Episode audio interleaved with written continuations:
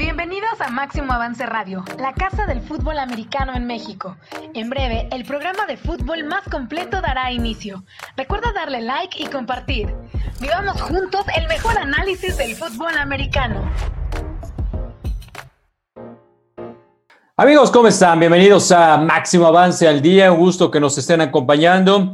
Arranque de semana, final del mes de agosto, último día, de hecho, de agosto y lo hemos comentado tantas veces. Hoy estaríamos de fiesta y hablando de los scrimmage, hablando de lo que vendría en la semana número uno de actividad en la Liga Mayor, pero en su lugar en este 2020, pues tenemos que, hablar de otros aspectos y muchos de ellos, pues no tan, tan agradables como lo que ayer por la tarde-noche nos eh, enterábamos de la muerte de Vladimir Araiza, uno de los eh, corredores más significativos, tanto en Liga Mayor como en ya la Liga LFA de nuestro país. Y pues esta noticia que nos impactó, sobre todo porque se trataba de una persona muy joven, todavía en una actividad em, constante deportivamente hablando, estaba como parte de la LFA con los mexicas, todavía también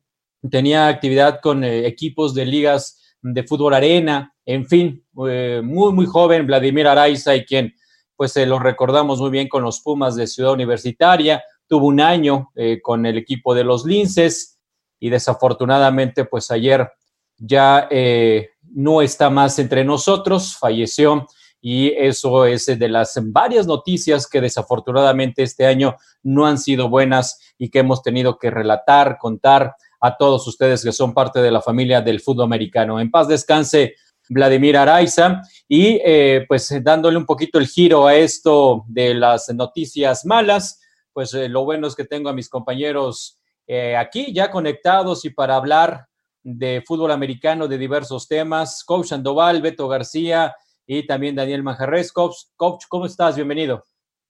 Pues como dices, triste por la noticia, nos sumamos a las condolencias de la familia Araiza, un chico que iba a cumplir 35 años en enero y la verdad muy joven, dedicado al deporte, sobre todo al fútbol americano. Triste, pero esto continúa. Así es, así es. Eh, ¿Cómo estás, Daniel? Bienvenido. ¿Qué tal, Gabriel? Coachando Val, Beto, amigos de Máximo Avance. Pues igual nos unimos a, la pena que, embarga la familia de Vladimir Araiza y les deseamos un, fuerte, bueno, pronta resignación y un fuerte abrazo. Y ya estamos listos aquí para hablar de un tema importante, un tema que, que nos va a gustar y va a generar polémica. Así es, vamos a platicar de diversos temas que la intención precisamente es escuchar opiniones diversas, incluyendo la de ustedes, aficionados que tendrán la propia. Beto García, bienvenido, buenas tardes. ¿Qué tal, Gabriel? Te saludo a ti, a Daniel Manjarres, al coach Sandoval y a Arturo Carlos también en la producción. Pues sí, una noticia triste, las más sinceras condolencias para toda la familia de la familia Araiza García y por supuesto pues impacta, ¿no? Por la juventud que tenía este jugador todavía muy reciente y por eso pues bastante, bastante resentida la comunidad del fútbol americano. Una noticia pésima, pero, pero bueno, ya, ya estamos aquí listos para continuar continuar hablando de fútbol americano. Sí, que en paz descanse y como bien lo han dicho, pues pronta resignación a su familia y pues lo triste también los dos pequeñitos que, que dejó el gran Vladimir, un tipo entrañable, un buen amigo y, un carisma también impresionante, la de la Araiza que pues seguía practicando el fútbol americano en su máxima expresión y de hecho eh, pues estaba por, por irse a Cancún también a ser parte de ese equipo de expansión de la Liga FAM, según también nos hemos enterado. Entonces, pues para nosotros eh, no es un tema eh, evidentemente que aquí olvidemos, pero como lo dijo el coach Sandoval, tenemos que continuar con los temas y ya a través de Máximo Avance hemos eh, generado una serie de notas en torno a Vladimir Araiza para seguirlo recordando como ese gran jugador que lo fue en su época desde Pumitas, en infantiles, juveniles, después en los Pumas eh, categoría intermedia de su universitaria, su liga mayor, que fue donde se dio a conocer sobre todo eh, ya una, de una forma importante con, los Pumas, eh, los Linces, que tuvo un paso muy corto de una temporada nada más, y finalmente, pues ahora que estaba en activo, como lo he mencionado con los eh, mexicas de la LFA, empezó con los Eagles. No sé si fue tu jugador, coach, eh, estuvo con Eagles. ok, entonces le tocó al coach Campuzano, eh, posiblemente estar, estar con él, y fue campeón inclusive en el 2018 con este equipo. En paz descanse, Vladimir Araiza. Compañeros, amigos, pues vamos a comenzar con la parte esencial de este programa, que es el debate, la opinión, la polémica. Y hoy eh, requiero que me contesten un sí o un no a las siguientes preguntas y evidentemente que me argumente su sí o sí o su no de acuerdo a lo que voy a estarles cuestionando, que son temas que están alrededor de nuestro fútbol americano y que pues eh, para cada uno tendrá una visión particular. La primera de ellas y creo que es un tema que muchos todavía nos seguimos preguntando. Coach Sandoval, comienzo contigo. De haberse realizado el tazón de campeones 2019 entre ONEFA y CONADEIP, es decir, entre eh, los burros blancos y el equipo de los borregos del TEC de Monterrey, los borregos hubieran ganado con gran facilidad ese tercer tazón? No, Gabriel, no creo que hubiera sido nada fácil. La verdad es que los dos equipos ya venían embalados con un gran campeonato y aunque la única referencia que tenemos es el juego que tuvo el equipo de Burros Blancos contra el Outlap en pretemporada y que posteriormente el Outlap fue el equipo contrincante en la final con Borregos Monterrey y le ganó muy fácil. Afortunadamente por eso el deporte no es tan predecible he visto muchos encuentros en lo que tú quieras, en las que se pudieran pensar ese tipo de situaciones o pudiera darse por números, jugadores, haciendo mucha referencia, poder dar un vencedor o un Goliat, ¿sí? Y la otra parte un vencido. Entonces, muy difícil poder pronosticar no creo que lo hubiera ganado fácilmente. ¿Que lo hubiera ganado? Sí. O sea, el tamaño, la velocidad, pero hubiera sido un gran encuentro entre dos de los mejores scores que tenemos actualmente en el país. ¿eh? O sea, Alejandro García y Sebastián, dos de lo mejor que hubiéramos podido haber visto jugar. El también en dónde jugaron o dónde hubieran jugado, también hubiera sido determinante probablemente para, para tener ese resultado. Pero definitivamente, no creo que hubiera sido fácil como tú lo preguntaste. Sí, le hubiera tocado a la ONEFA, al campeón de la ONEFA, ser, ser el local en este partido, Wilfrido Maciú, o Ciudad de los Deportes, en donde se, se coronaron los burros blancos. Recordar que solamente se realizaron dos, en el cual Aztecas visitó auténticos Tigres Pumas CU visitó a Borregos Toluca y por ello hubiera tocado a Burros Blancos ser el anfitrión. Daniel Manjarres, ¿los Borregos se hubieran ganado con facilidad ese tazón de campeones? Yo no creo que con facilidad en los primeros dos cuartos, pero sí creo que eh, lo hubieran ganado y y cuarto cuarto hubiera ya habido mucha diferencia, principalmente por la capacidad físico-atlética de los Borregos Monterrey, la velocidad y la profundidad en el roster. Creo que ese es un detalle muy importante en el fútbol americano e históricamente los Borregos Monterrey, tercer y cuarto cuarto, es donde la profundidad física eh, eh, es lo que termina por doblar a los equipos. Creo que los Burros Blancos hubieran aprovechado la inercia de venir, de ganar el campeonato, de que eran el equipo de moda, de que todos estaban volviendo con ellos y eso les iba a aguantar nada más los primeros dos cuartos. Parece que los Borregos Monterrey sí es más equipo, más trabajado y con, con mayor profundidad. E históricamente, el juego de campeón de campeones, pues lo, ha ganado lo, había ganado la Conadey, ¿no? Los aztecas del Odulab visitaron el Gaspar Más contra los auténticos Tigres y les ganaron allá de visitantes. Los Pumas EU visitaron la congeladora contra los Borregos Toluca y en un juego más apretado, los Borregos Toluca salieron victoriosos. Este hubiera sido en Ciudad de México México, estadio que hubiera sido en el Wilfrido, en Ciudad de los Deportes, que ya muchos también, por lo mismo que estaba de moda, los burros blancos y el Politécnico y el estadio de Ciudad de los Deportes, ya lo consideran su casa, ¿no? Cuando pues ni siquiera entrenan ahí, no juegan ahí, pero bueno, eso ya son otros temas.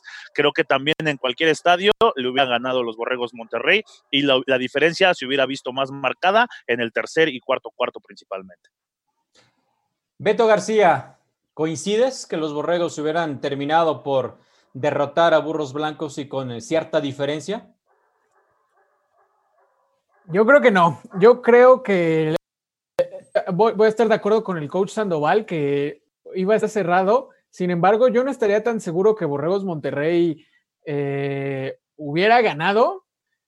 Simplemente por el hecho de, pues como menciona Daniel, ¿no? Eh, las dos finales anteriores, las dos ediciones del Tazón de Campeones se fueron para Conadip, sin embargo, el, en particular el juego de Borregos Toluca contra Pumas CU fue espectacular, estuvo sumamente cerrado, se definió ahí en ese cuarto cuarto con Daniel de Juanvels y Max Lara, o sea, fue un, fue un intercambio de atletas sumamente intenso que se pudo haber quedado de, de, cualquier lado y yo creo que así hubiera sido un partido de entre Borregos Monterrey y Alex García perdón, entre Burros Monterrey y Burros Blancos, justamente porque creo que Alex García estaba jugando, en, o, estaba en un nivel, no digo que ahorita no, pero bueno, no hay temporada, eh, increíble, impresionante. Y sí, es un deporte de equipo, es un deporte en el que todos eh, en el que todos los jugadores tienen que aportar con su para, para la eficiencia de, de, de, la ofensa y de la defensa. Yo entiendo que el fútbol americano es un engranaje, sin embargo, cuando tienes un jugador de esos, cuando tienes uno de esos jugadores que pues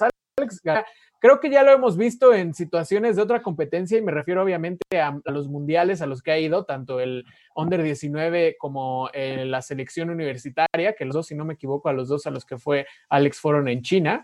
Eh, y hemos visto, o sea, ha quedado, ha quedado demostrada la talla, ha quedado de, demostrado el nivel que tiene aún contra jugadores internacionales. Entonces creo que sí hubiera sido y obviamente los burros blancos no ganaron solo porque tienen a Alex García, eran un muy buen equipo, tuvieron muy buen reclutamiento, tuvieron a un novato espectacular como lo es Julio Hurtado, tenían una línea defensiva muy reforzada con los hermanos Omaña, eh, o, o sea, es, era un muy buen equipo, agarraron muy buen ritmo y estaban jugando creo que eso es algo que luego también se queda de lado, pero se la creyeron, se creyeron que eran el mejor equipo de la UNEFA y así lo demostraron. Entonces creo que con ese mismo no diría yo arrogancia, pero con esa misma confianza hubieran llegado a un juego este, de, de campeón y campeones, que obviamente los Borregos Monterrey también tenían esa confianza y tienen, como dicen, el material humano, la eh, profundidad en el roster, pero sí creo que hubiera sido más volado, o sea,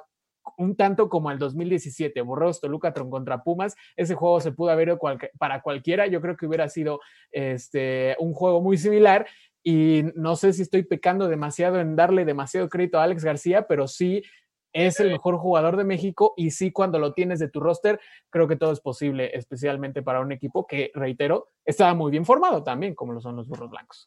De acuerdo.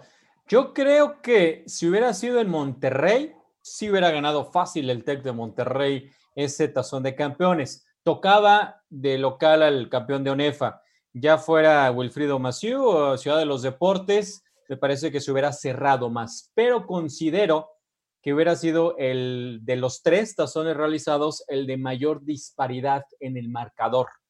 Creo que los Borregos Monterrey eh, en este año, 2019, eran eh, más superiores al campeón de ONEFA con respecto a aquellas ediciones previas. Así que considero que Borregos hubiera ganado el partido con el margen más amplio de las tres ediciones que hasta ese momento eh, se hubieran realizado. Reitero, en Monterrey no veía cómo eh, Burros Blancos les pudo haber competido. En la Ciudad de México jugando mediodía, jugando bajo, eh, ¿qué les gusta? 10, 15, 20, 30 mil aficionados, dependiendo del estadio donde se hubiera realizado, con eh, el 85%. En su casa, tal en vez su casa, apoyando, la Ciudad de los Deportes. Eh, apoyando el equipo de los, de los Burros Blancos sí se hubiera eh, nivelado, pero creo que al final la diferencia de puntos hubiera sido mayor con respecto a la de Azteca sobre Tigres y a la de equipo de Tecto Luca sobre los eh, Pumas de Ciudad Universitaria, sobre todo por el aspecto físico que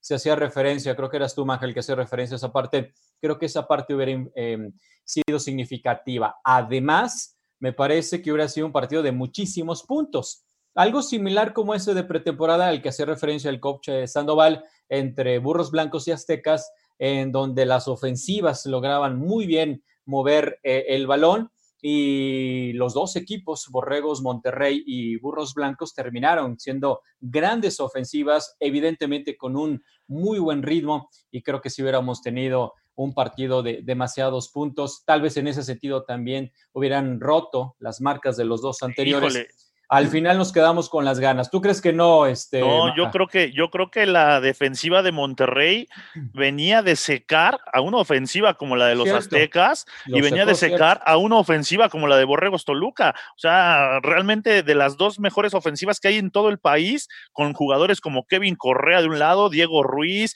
los hermanos Retana, y del otro lado un Max Lara, un, eh, eh, un eh, perdón, Giovanni Aro. O sea, no, no creo que hubiera estado nada, nada, nada fácil hacerle puntos a esa defensiva de Monterrey, porque a eso se dedicaban, a secar grandes ofensivas.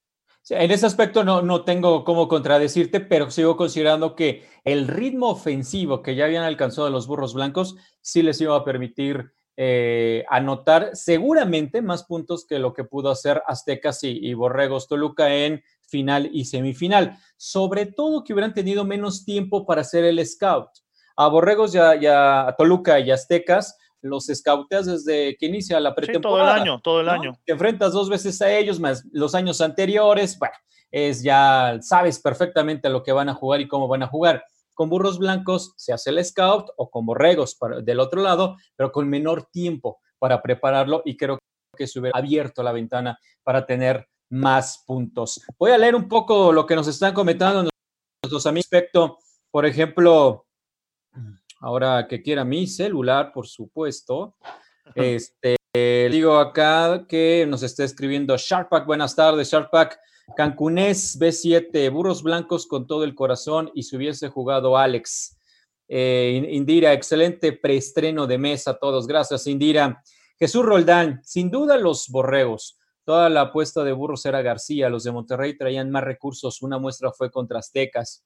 Sharpak eh, también nos decía que él cree que si se hubiera jugado en la Ciudad de México, sí le daba el voto a los burros, pero por diferencia de un punto. Em, dice Jesús Roldán, de acuerdo, Beto Junior, Toluca contra Pumas fue un juegazo que perdió el Black. Se refiere al coach em, Gabriel. Qué duro, qué duro sobre el coach Black. José Adán Ávila ¿no? Buenas tardes. Considero que la diferencia no hubiera sido mayor de 10 puntos, favoreciendo a Borregos Monterrey, quienes tienen un equipo con mayor profundidad. El coreback de Burros no hubiera sido diferencia. ¿Quién más también por acá? Bueno, una vez más escribió Jesús Roldán. Dice que Burros Blancos le sacó el juego a Pumas en la semi gracias a los castigos que le marcaron a David Flores. Em, no fue en semifinal, sí, eh, fue regular, porque en semifinal fueron las Águilas Blancas.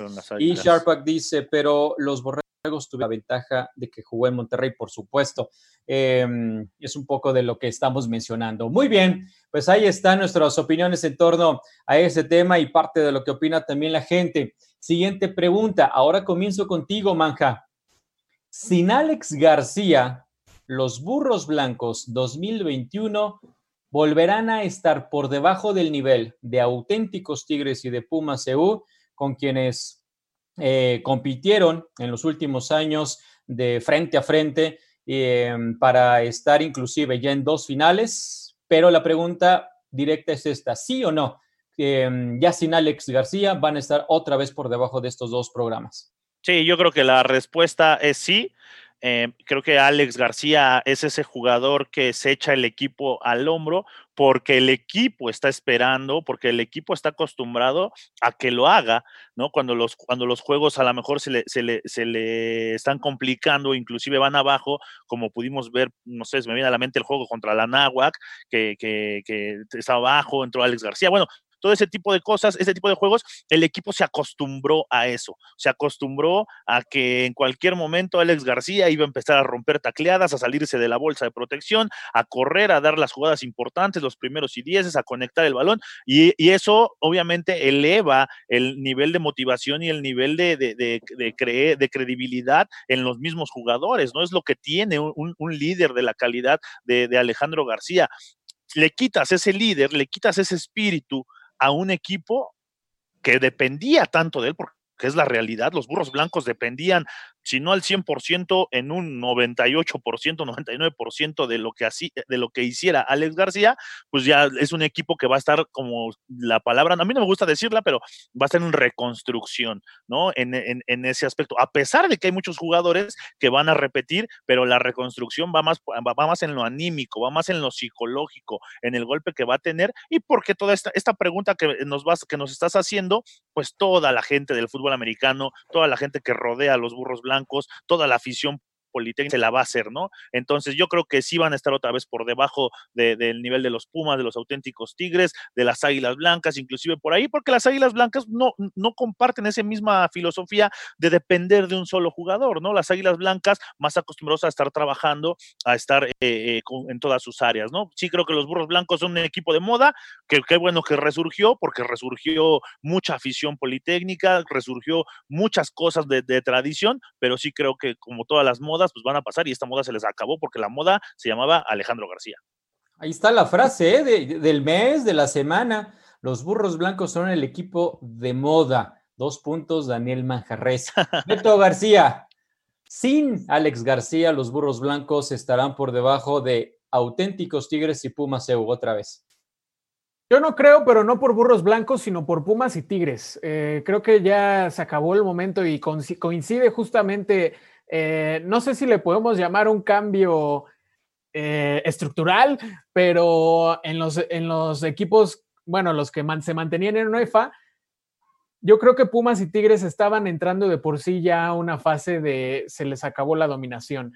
Eh, para ver, por ejemplo, es la generación eh, de los auténticos Tigres que se fue por el reglamento. O sea, todos estos afectados que si hubiera habido temporada hubieran jugado este año. Era muy buen roster y de todos modos el año pasado ni siquiera entraron a playoffs. Entonces auténticos Tigres estaba eh, muy sigilosamente entrando a una situación en la que nuestra intermedia sigue dominando, nuestra juvenil sigue dominando, pero ya no nos salió en Liga Mayor. Ya algo, algo raro, extraño pasó y entonces añádenle la generación COVID, pues, eh, eh, pues se le va mucho talento, se le va eh, un corredor estelar, el coreback titular, un cornerback titular, o sea, sí, obviamente creo que Auténticos Tigres tiene el mejor programa a nivel estructural de la ONEFA o bueno, de los equipos hasta 2019 de la ONEFA, pero reitero, no, fue una temporada desastrosa, una temporada que, no debió haber sido así, una temporada que, que pues eran favoritos, venían de ser campeones,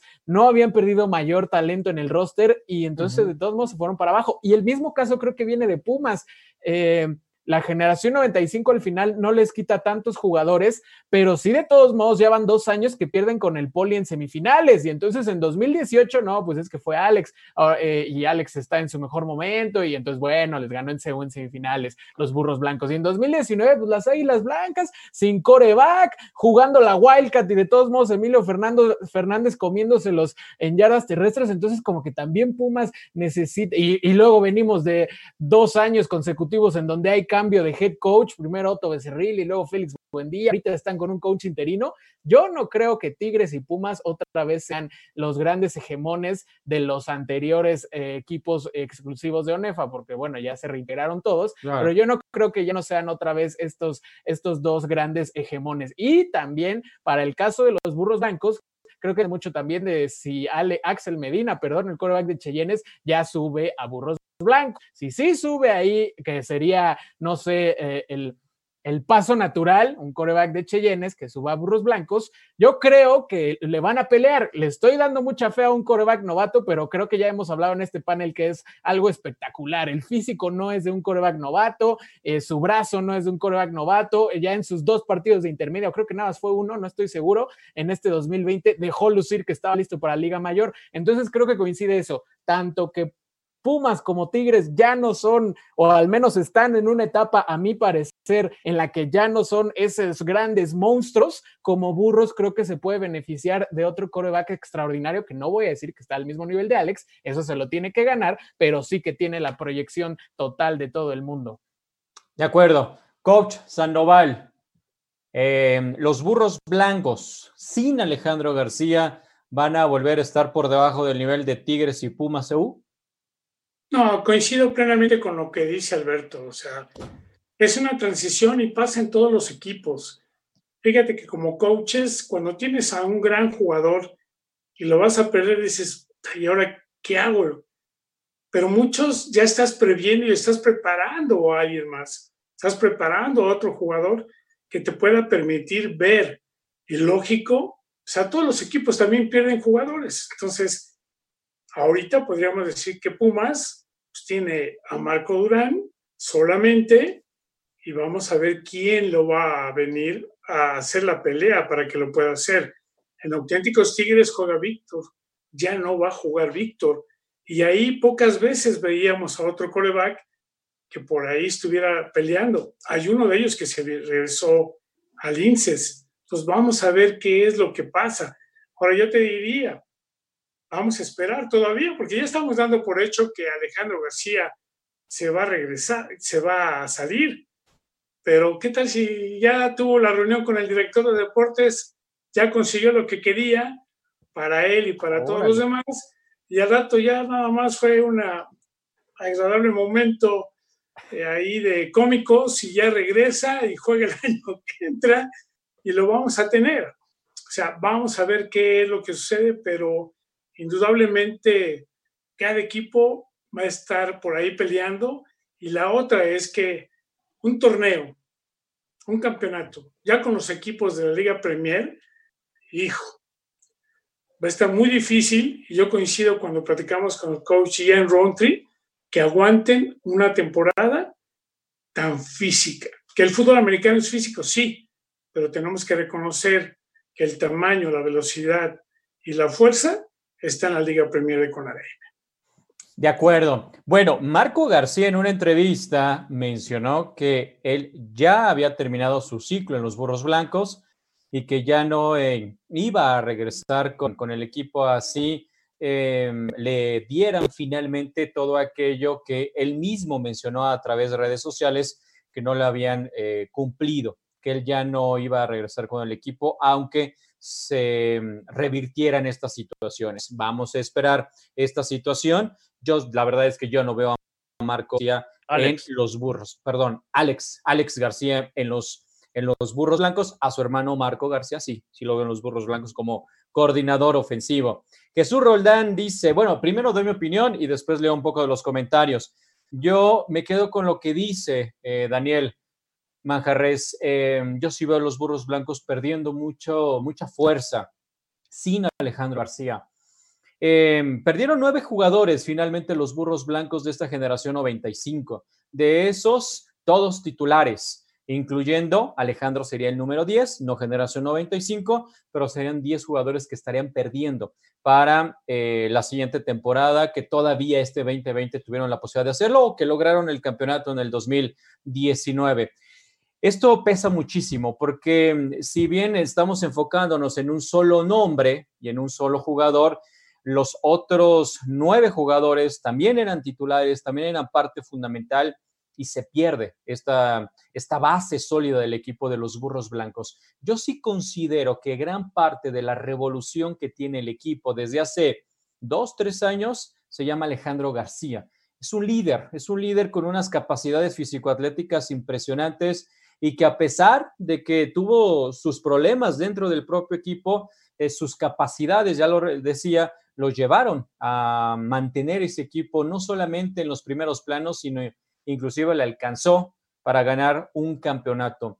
Creo que sí le va a pesar mucho a los burros blancos. No sé si va a ser un problema de nada más un año en lo que maduran los otros eh, corebacks o alguno que llegara de alguna institución eh, ya con experiencia, pero sí creo que los burros blancos van a caer considerablemente. No considerablemente me refiero a que ya no van a ser competitivos, pero que ya no van a estar por encima al menos de Pumas CU y de Auténticos Tigres para la próxima temporada, sabiendo que tampoco Pumas y tampoco Auténticos Tigres contarán con sus corebacks titulares del 2019, como bien se ha mencionado.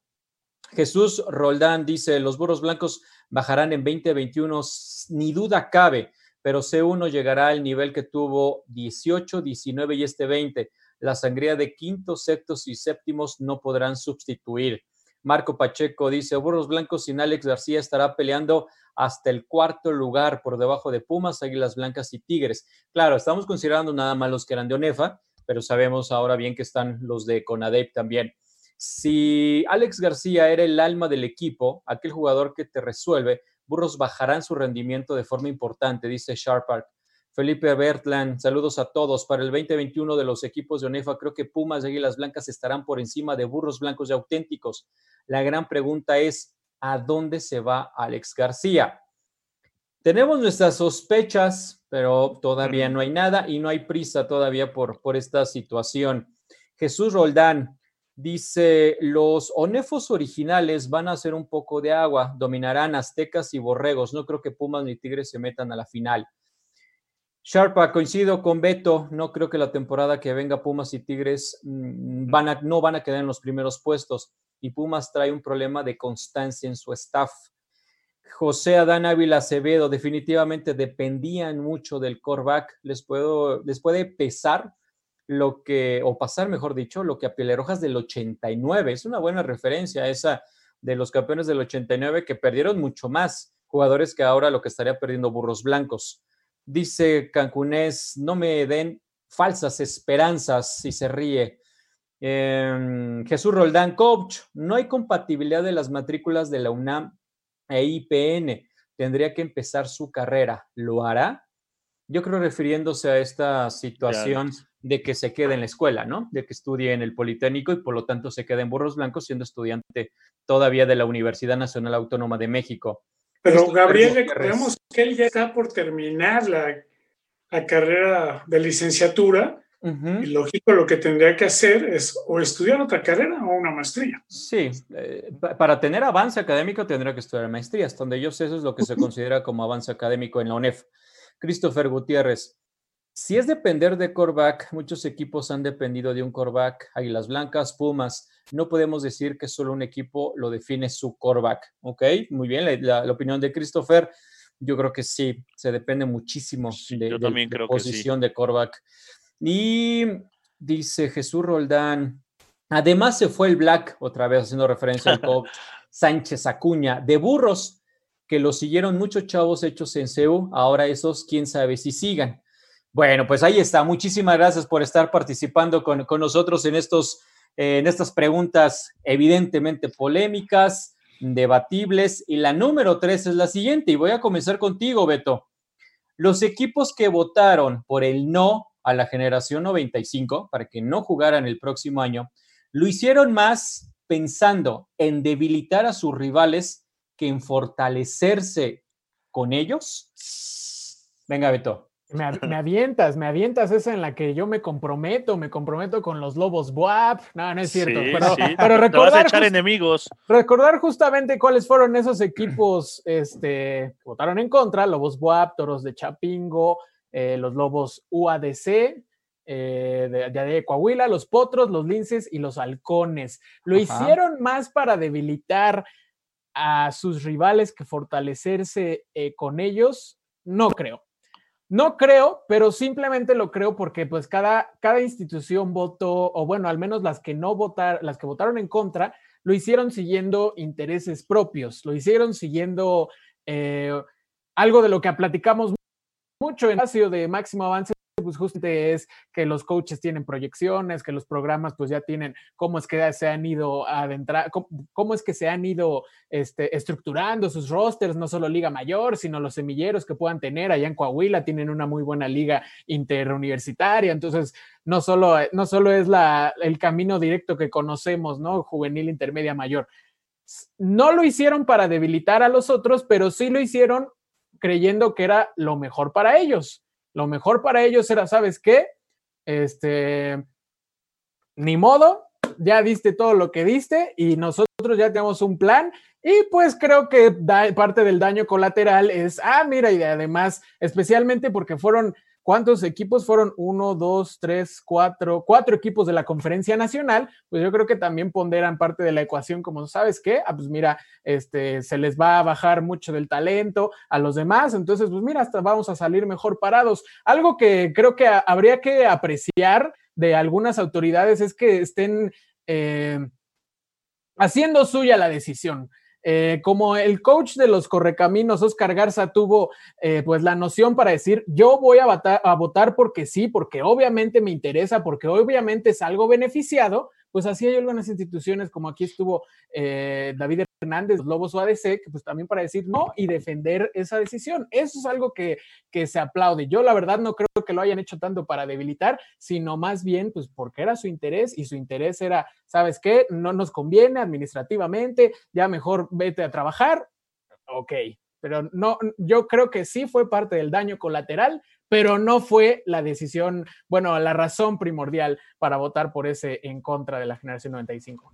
De acuerdo, Coach Sandoval, lo hicieron más ese voto negativo por la generación 95, pensando en cómo iba a debilitar a mis rivales ya sin esos jugadores, a pensar cómo me iba a fortalecer yo con mis jugadores del 95.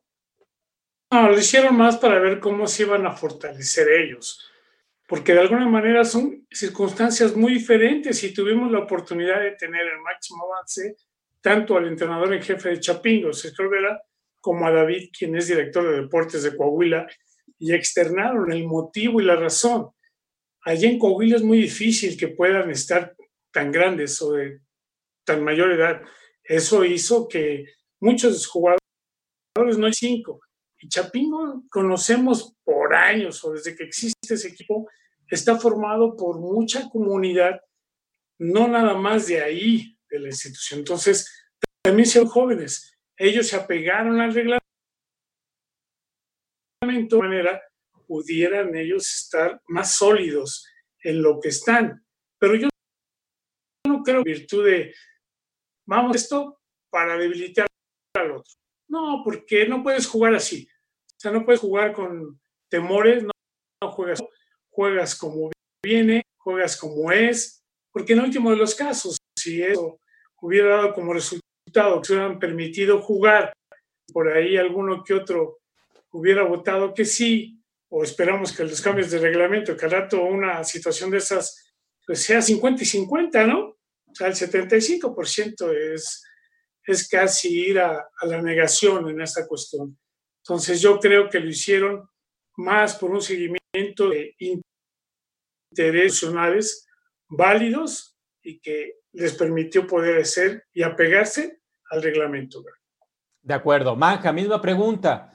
¿Votaron pensando más en cómo iba a debilitar sin esos, sin esos jugadores a mis rivales directos, más allá de estos tres, cuatro, cinco me fortalecían a mí todavía jugando el próximo año? No, yo creo que no fue tanto así, sin embargo, sí creo que las decisiones que tomaron fue en función de muchos aspectos que rodearon eh, el, beneficiarse como equipo, ¿no? Ya lo mencionaron Tobeto como el coach Sandoval, y dentro de esos, dentro de ese análisis, dentro de esos aspectos, pues sí, iba también el pensar de los equipos contra los que iban a competir, cómo iban a salir beneficiados, cómo iban a salir fortalecidos, eso estoy seguro, pero sí se carga más la balanza al lado de, cómo iba a afectar a mí, ¿no? A mí como equipo, cómo iba a afectar, cómo iba a afectar como institución, con mis reglamentos, como ya tuvimos a, invitados aquí de los Lobos WAC, a, David, tuvimos al coach Sergio Olvera, o sea, ellos ya nos, ya nos explicaron cómo afectaba a la institución, no cómo afectaba a sus equipos, pero sí creo que dentro de ese gran análisis que, que tuvieron que hacer, tomar la decisión, sí iba también la cuestión de, bueno, en el calendario me toca contra, me tocaba contra eso, me va a tocar contra estos, en la, en la por la conferencia, pues al haber, este, sí, sí quiero ver cómo ellos también les va a afectar, ¿no? Sí, también, y, como coach lo tienes que hacer, y como coach pasas a tus, a tus autoridades para que tengan conocimiento de todas, todas, todas las herramientas, todo lo que envuelve y se tome la mejor decisión. De acuerdo, muy bien. Algunos comentarios también de, nuestras, eh, de nuestra afición, nuestros seguidores. Yo creo que sí fue un punto importante a considerar para que finalmente se votara por el no. Yo creo que sí esta parte de hacer el análisis, cuáles son los jugadores 95 de este, este, este y este equipo. Y al ver los nombres, si le preguntas al coach, al head coach, y evidentemente los conoce muy bien porque los escautea, dicen, este es titular, este es titular, este es playmaker, este marca diferencia, este es muy fuerte. ¿Cuántos tenemos nosotros? Tantos. ¿Cuántos de estos son o marcan diferencia? La mitad de esos pocos que tenemos. Pues entonces no nos conviene. Creo que sí fue un factor. Me parece a mí que sí fue un factor esta parte de tratar de entender cómo en el 2021 mis rivales, al tener esos jugadores, iban a estar por encima de mí, comparativamente teniéndolos yo también. Evidentemente, esto es parte de una estrategia que, que, que se está generando, que se está llevando a cabo, y creo que sí, sí pensaron mucho en esta parte. Manja no fue lo único, bien coincido en esa parte, no creo que haya sido lo único, pero sí considero que hubo una gran parte de saber quiénes eran esos jugadores que podían repetir en desmir, mis rivales directamente y evidentemente con base en eso saber que los míos a lo mejor no marcaban tanta diferencia y por ello es que si ya no iban a jugar con, conmigo ya no era tan fundamental o importante para mantenerlos. Dice al respecto Jesús Roldán, VM sí, Tigres se enmascaró, otros también. La opinión de Jesús Roldán. Indira Guzmán, em, acá andaba también mandando saludos. Em, dice Sharpak, mucho influye también el presupuesto que iban a tener que sortear. Evidentemente, pues sí, muchos em, también pensaron en esa otra parte como uno de los factores o elementos importantes. Bueno, Vamos al siguiente tema. Ahora vuelvo contigo, coach, como el que arranca este, este punto. Mi afirmación es, debe desaparecer la categoría intermedia y desde los 18 años se debe de jugar eh, ya en liga mayor, dar el salto de juvenil a liga mayor. ¿Sí o no y por qué, coach? Mira, yo creo que no, en el sentido de que son dos instancias totalmente diferentes en lo que juega la Liga Premier y lo que juega en las instituciones públicas. Como institución pública tienes que darle la oportunidad a tus estudiantes de poder realizar o hacer el deporte que tú desees jugar. Si en una institución pública tu jugador que viene de intermedio, de juvenil, tiene la oportunidad de Liga Mayor desde los 18, que lo hagan. Si no, va a tener que hacerlo como lo hacen en las interfacultades del lado de Nuevo León, que no se dice en el Politécnico. Pero de manera les da la oportunidad para que puedan hacer. Yo creo que lo que viene también emparejado con esto es el término de tu elegibilidad. Si tú terminas a los 25 años y juegas 5 en 6, como antes estaba, está bien. Si la reduces a 24, yo creo que es lo mejor. Y también ahí podrás tener a jugadores que suban en la liga de los chicos que vienen de instituciones privadas, jugar desde los 18 o los 19. Ahora, ¿por qué no las instituciones privadas les permiten a sus estudiantes que no están becados y que pudiera haber muchos que quieran jugar para la institución, el que lo hagan en un nivel de intermedia, o llámale como quieras. O sea, igual y la puedes quitar, pero manéjalo como interfacultades. O sea, como instituciones públicas son esquemas totalmente diferentes a las instituciones privadas y tienen que darle la oportunidad a hacer deporte a la mayoría o a todos, ojalá, a todos los estudiantes y el fútbol americano, creo que es la mejor opción para hacer deporte. ¿eh? Muy bien. Manja, ¿debe desaparecer categoría intermedia y a los 18 ya estar jugando Liga Mayor? Yo creo que como tal, el nombre de intermedia, la categoría como de intermedia como la conocemos, sí, sí, tendría que desaparecer. Ya no es una, es una, una categoría que le beneficie al fútbol, ya no es una categoría que le beneficie al jugador, ya no es una categoría que le beneficie al estudiante. Y siempre lo he dicho y en cada tema, tenemos que apuntar hacia algo y, y tenemos que apuntar a que es estudiantil, es una liga elitista, es un deporte de élite donde los que tengan que jugar se tienen que alinear. no van a si no, nunca, nunca se va a llegar a nada si los equipos de las universidades privadas eh, un esquema, los equipos de las universidades públicas otro esquema, que si todos deben de jugar, que si los que no, no, no están becados, no, todos deben de alinearse a algo. Y yo creo que la mejor opción es tus tres años de preparatoria, llama, ponle el nombre, porque también creo que ese es un problema, el nombre de la categoría. mucha gente dice, es que de juvenil pasan a mayor. Pues sí, pero de juvenil ya están terminando 18, 19 años. O sea, ponle intermedia entonces, que se llame intermedia lo que hagas en preparatoria que sea categoría intermedia, tus tres años de preparatoria y después de que acabes preparatoria, tu universidad juegas mayor y punto. O sea, llámale como quieras a la categoría previa, pero sí creo que dividir o, poner una categoría en medio de preparatoria y tu inicio de, de, una carrera profesional, sí creo que esa categoría ya sale sobrando. O bien, pues hay otras opciones de ligas, hay otras opciones de equipos, inclusive hay, hay ligas donde se les llama intermedias libres, donde juegan hasta los 24, 25 años eh, y se sigue llamando intermedia, ¿no? Entonces, y le pregunto, y los jóvenes lo dicen, ¿no? Los chavos lo dicen, oh, intermedia, oye, pero tienes 24 años, sí, voy a jugar intermedia en tal equipo. Entonces, eh, creo que también en, esa connotación eh, caemos en un error, pero porque no tenemos bien estructurado y si yo creo y estoy seguro que la categoría intermedia como la conocemos ahora ya sale sobrando. Debes de jugar tus tres años de preparatoria, lo que implica el estudiar en preparatoria en una categoría y después tus, tres, tus cinco años de, Liga Mayor eh, cuando inicies tu carrera de, universitaria. Muy bien. Beto, me falta escucharte al respecto. Adiós a la intermedia y subir desde los 18 cuando acabes la juvenil o se debe de mantener.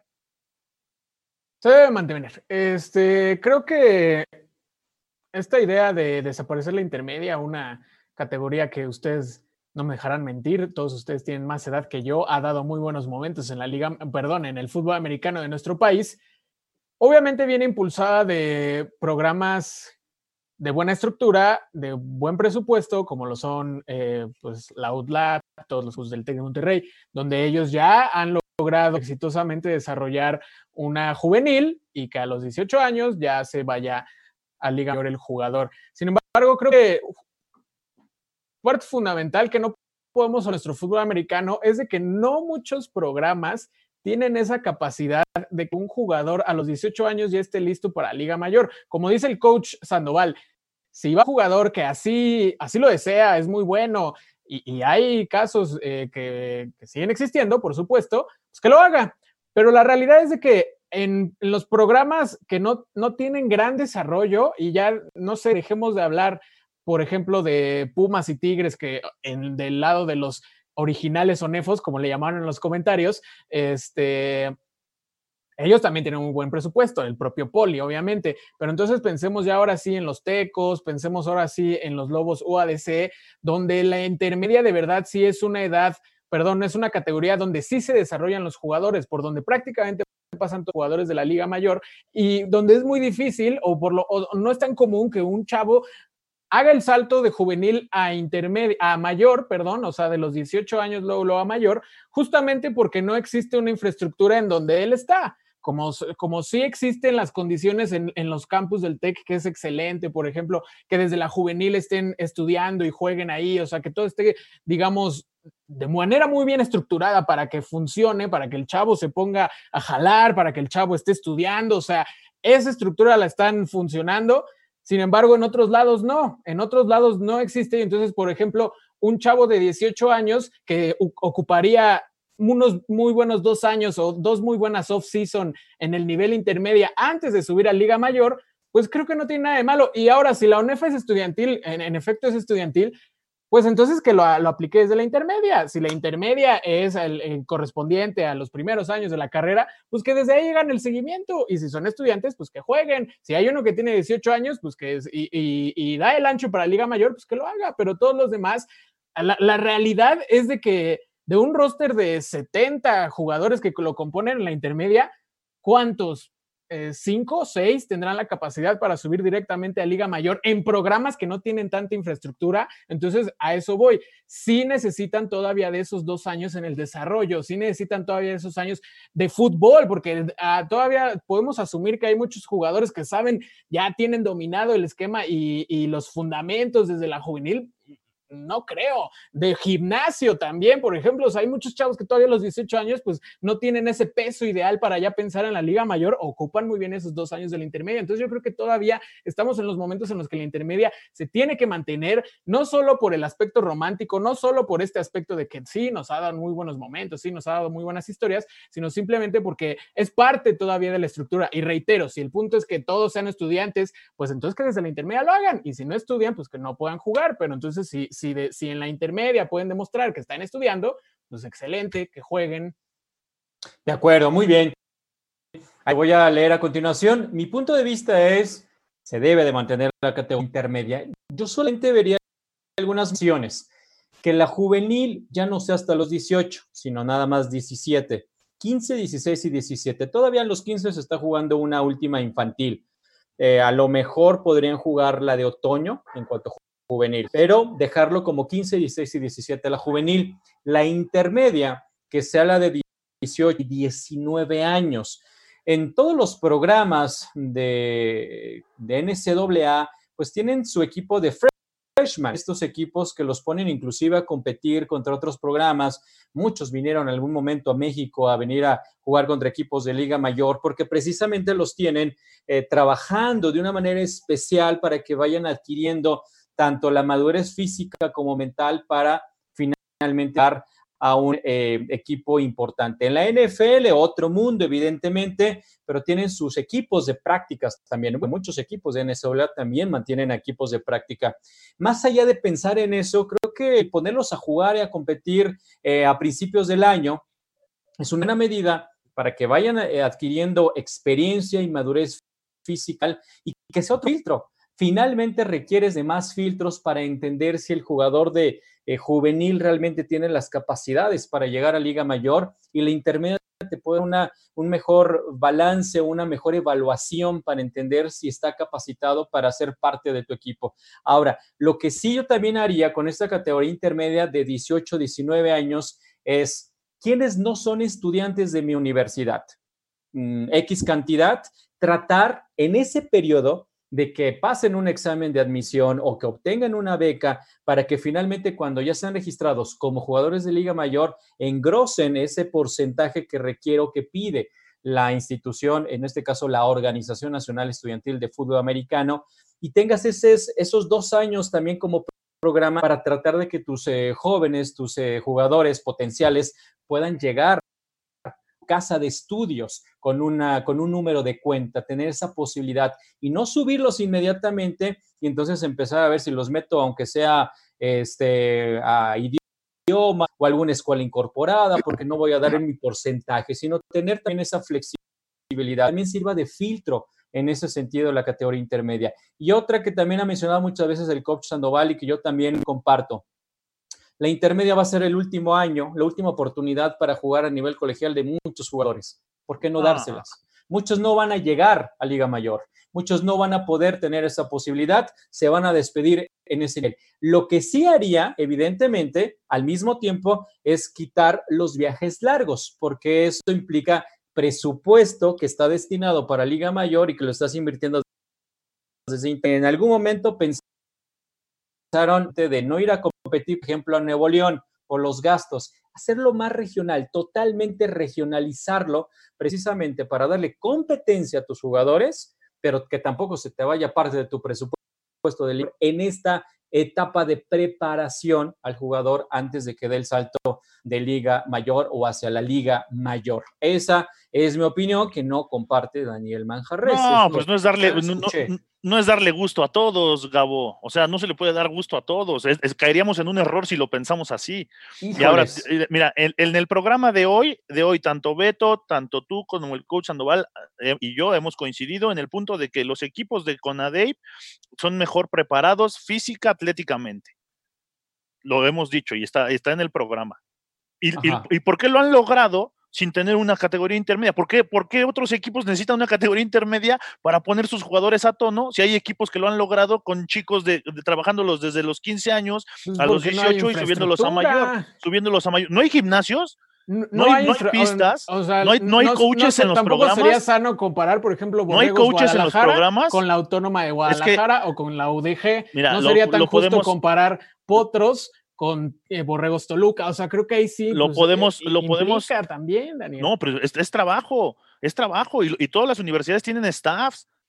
Pero esa infraestructura también es una realidad, también es una realidad que tiene que ver. Por eso no hablo de Pumas y Tigres, porque Pumas y Tigres tienen toda la infraestructura que quieras, pero los demás, hablemos de la VM, la VM no creo que tenga una estructura comparable con Borrego Zen, por ejemplo. Pero necesita estructura para meter a los chavos.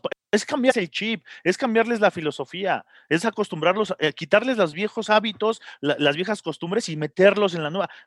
La Conadevi lo hizo y no lo hizo de la noche a la mañana, se tardaron años, pero lo hicieron, lo quisieron hacer. Acá no se quiere hacer, eso es una realidad, no, se es quiere una hacer. también que hay, hay, pues hay mucha infraestructura, pues hay, pero gimnasios hay, en todas, por gimnasios hay en todas las universidades. Pues sí, pero obviamente por ejemplo, coaches hay en todas las universidades. Estudian muy cerca de donde están, o sea, las facilidades son muchas, que es, es completamente aplaudible. Al final de cuentas, no se quiere hacer. Es, esa, es su, esa es su intención, pero yo no creo que, por ejemplo, le puedas pedir a, por ejemplo, a la Autónoma de Guadalajara.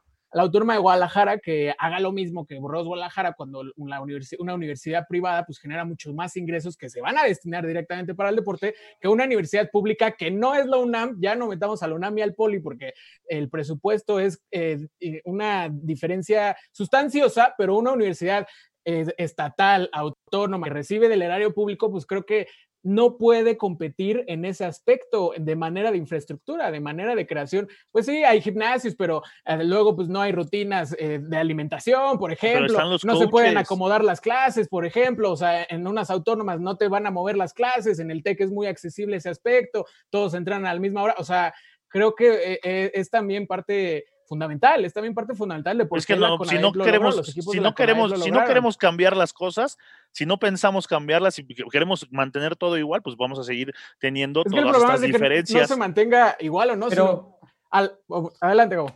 No, no, no. Quiero decir, yo estoy hablando de que la intermedia sirva de filtro. Y no me digas que todos los que están en tu juvenil única o juvenil nada más en Conadep, todos suben haces filtros. No, pues como en todas las categorías. Exactamente. ¿Por qué? Porque te das cuenta que no están preparados muchos jugadores a los 18 años para jugar contigo en Liga Mayor porque no cumplen tus estándares. ah, bueno, pero eso es en todas las categorías, en todos los deportes. Evidentemente, pero tú estás hablando que, eh, ¿por qué en Conadep sí están también preparados? No, no, no, también hacen filtros y también pasan filtros. Y muchos de tus jugadores de Prepatec no llegan a Liga Mayor. ¿Necesitas una categoría extra este para eso? Este no, este no, este no. Pero evidentemente te vas con otros equipos y dices, a ver, ¿cuál de estos eh, jugadores de este equipo sí está preparado? Ah, este sí, ah, de este equipo 2, de este equipo 3, de este equipo 4. Como lo hacen, todos los equipos. Hacen esos filtros. Acá es más difícil en algunas instituciones poder decir, ah, y ahorita vengo, voy, voy a este, hacer eh, adquisición de jugadores a Baja California Norte. Ay, ahorita vengo, me voy a Chiapas a hacer adquisición de jugadores. Pues no, son de los que me llegaron y de los que me llegaron te das cuenta que hay eh, jugadores como lo ven en, en que no han dado o no tienen la capacidad para dar el salto, entonces les das un tiempo de formación. Acá si no tienes en tu semillero directo, que es de juvenil, pues te vas a cualquier parte de la República Mexicana y en algunos casos hasta Estados Unidos a buscar quienes ya están formados. Esa es la gran diferencia. Por eso yo creo que aquellos que no tienen esa posibilidad de estar reclutando por todo el país, pues ni tienes que darles la oportunidad para que esos que no están formados los puedas en uno o dos años preparar un poco mejor. Tampoco es que ya vayan a ser superestrellas, pero preparar un poco mejor para, para tal situación. Bueno, nos estamos despidiendo. Estuvo bueno ya al final este, este debate. ¿Qué dice la gente que nos ha seguido? Mm, por ejemplo, dice Sharpak, la UNEFA debería verificar que desde infantiles existe avance académico así, cuando llega mayor no habría tema con la edad. Claro. Jesús Roldán, debe seguir la intermedia. En mayor hay jugadores con pocos fundamentos dos temporadas de intermedio, pero la calidad de juego es mejor si llega con más fundamentos, así como el desarrollo físico. Jacobo Aguilar, buenas tardes, saludos, gracias Jacobo. Debería existir todavía intermedia para que logren mayor físico los de juvenil 18 a la mayor de 23 años, una gran diferencia de físico, dicen, entre las edades. Jacobo, no comparemos físico en juvenil con uno de mayor, tan solo el golpeo y la madurez de lecturas. Christopher Gutiérrez, la intermedia se debe jugar en otoño, a la par de Liga Mayor, jugarla con formato de Conadey Juvenil C, es otra propuesta. Sharpak, ¿y no sería mejor que desde la prepa ya estén jugando? Mm, acá me perdí un poco, espérame, Sharpak. Eh, ya, estén jugando. Sigo perdido acá con, con los comentarios. Ahora ya, ya llegará. Ya, en la institución donde estudian, que el scout se haga durante la etapa de la secundaria. El problema es que en muchas universidades, como se han mencionado, pues tienes que, pasar exámenes de admisión y muchos no logran pasar exámenes de, de admisión. Dice Jesús Roldán, no manja en Toluca, el físico de los borregos Toluca, nada que ver con la de los chavos de Potros. Quiérase o no, es hasta niveles de niveles sociales en Toluca, dice Jesús Roldán. Christopher Gutiérrez, no es de justo o no es cuestión que los coaches se apliquen para formar jugadores para mayor. La intermedia llegó a su punto de que ya no es servible ni redituable. Se puede jugar hasta en otoño. Jesús Roldán dice otra vez para Maja, acuérdate Maja que en Toluca hasta un cubano había, era atleta, no jugador de americano. Y Felipe Bertlan eh, dice, la Autónoma de Guadalajara no es pública y como referencia tiene una infraestructura mucho mejor que muchos techs. La UDG también tiene de las mejores instalaciones del país. Sus prioridades son otras. Muy bien, pues muchas gracias a todos los que estuvieron participando. Nos despedimos, estuvo muy interesante el debate, así lo estaremos haciendo en diferentes programas de Máximo Avance. Coach Sandoval, muchas gracias. Muchas gracias, Gabriel. Si me permites, acerca de la última, yo creo que valdría la pena como recomendación poder tomar y hacer otra dinámica, porque ni Manja está en total, vaya, ¿verdad? Es su verdad, ni está tan mal, ni tampoco Alberto, ni un servidor. Yo creo que se puede tomar lo mejor de cada cosa para poderla ver. Y sí, es bien claro, me tocó visitar instituciones el año pasado y la Universidad de Guadalajara ni les da el presupuesto. Entrenaban en condiciones deplorables. Su utilería eran, vaya, muy mal. Los coaches mal pagados o a veces algunos ni pagados. O sea, es otro mundo, coach Daniel Mancarrer. Si tú viviste la oportunidad de estar en el Tecto Luca y es lo que has tenido, acércate un poquito, como dicen, acércate un poquito a los tacos de la colonia para que veas la diferencia que hay entre ambas instituciones. Es muy difícil. Podemos sumar experiencias, podemos sumar alternativas, poder buscar, pero sí es, es totalmente diferente la institución privada a la institución pública. Ojalá y las instituciones públicas llegaran a becar, porque luego se hace a todos sus estudiantes jugadores, que los becaran realmente como los apoyos que tienen en Nuevo León, donde hasta hospedaje tienen. Creo que es la única institución eh, que lo hace. Chapingo lo hace, pero dime con qué jugadores. O sea, es muy difícil cuando equipos de instituciones privadas tienen sus prepas, hay otras que no, y pues ellos ya tienen la oportunidad de, de tener, a lo mejor, como bien decía Gabriel Pacheco, jugadores que se fueron a high school, a Estados Unidos, que no encuentran cabida ya y que ya los vamos a ver o ya los estamos viendo o ya los hemos visto desde hace muchos años en equipos de instituciones privadas. Y por ejemplo, Manja, creo que el miércoles vamos a tener a un jugador que estuvo de una juvenil en el Queen Elizabeth a la Universidad de Alabama en 1993 y jugó sus cuatro años y jugó. Y le decían Rudy, porque sí tenía mucha referencia a lo mismo. Van a conocer su historia y vamos a poder ver que sí se puede. Muchas gracias a todos los que nos acompañaron, Gabriel. Muchas gracias, coach. Manja, muchas gracias. Gracias. Ojo, coach, en ningún momento del programa yo dije que tenía que ser igual una institución privada a una institución pública. En ningún momento. Estábamos hablando de la categoría intermedia. Yo no comparo. Por eso, ah, eh, de manera asertiva, la UNEFA divide en conferencias, divide en divisiones de acuerdo al nivel de los equipos, al nivel de jugadores. Yo no me meto en esas cosas porque yo sé que hay disparidades en una y en otra. Entonces, también no, no, caigamos en, ese error de poner conceptos o palabras que yo no dije, porque estábamos hablando simplemente de la preparación de los jugadores para una categoría que le llaman, ya creen que sirve, para mí no, ya, ya expliqué por qué, ¿ok? Entonces, muchas gracias, gracias a todos, saludos a todos eh, de Máximo Avance y nos vemos aquí el próximo miércoles.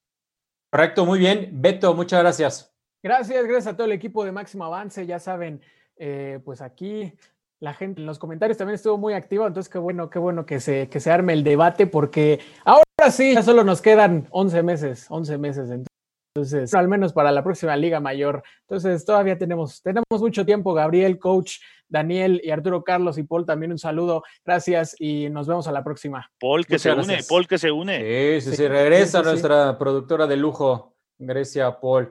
Mm, Jesús Roldán dice, gracias por el formato en esta contingencia, hace falta variedad de temas. Y si usted tiene preguntas que crea que son importantes aquí desarrollar, debatir, opinar, por supuesto que serán bienvenidos para enriquecer este programa y el debate en torno americano. Mi nombre es Gabriel Pacheco, muchísimas gracias a todos ustedes que estuvieron presentes el próximo miércoles con más de máximo avance. Ya lo adelantaba el coach Sandoval, un mexicano que estuvo en Alabama, en la Universidad de Alabama, el próximo miércoles. Hasta entonces, aunque todavía seguimos con muchos otros programas y, e información en Máximo Avance a través de las redes sociales y de www.máximoavance.com. Mi nombre es Gabriel Pacheco.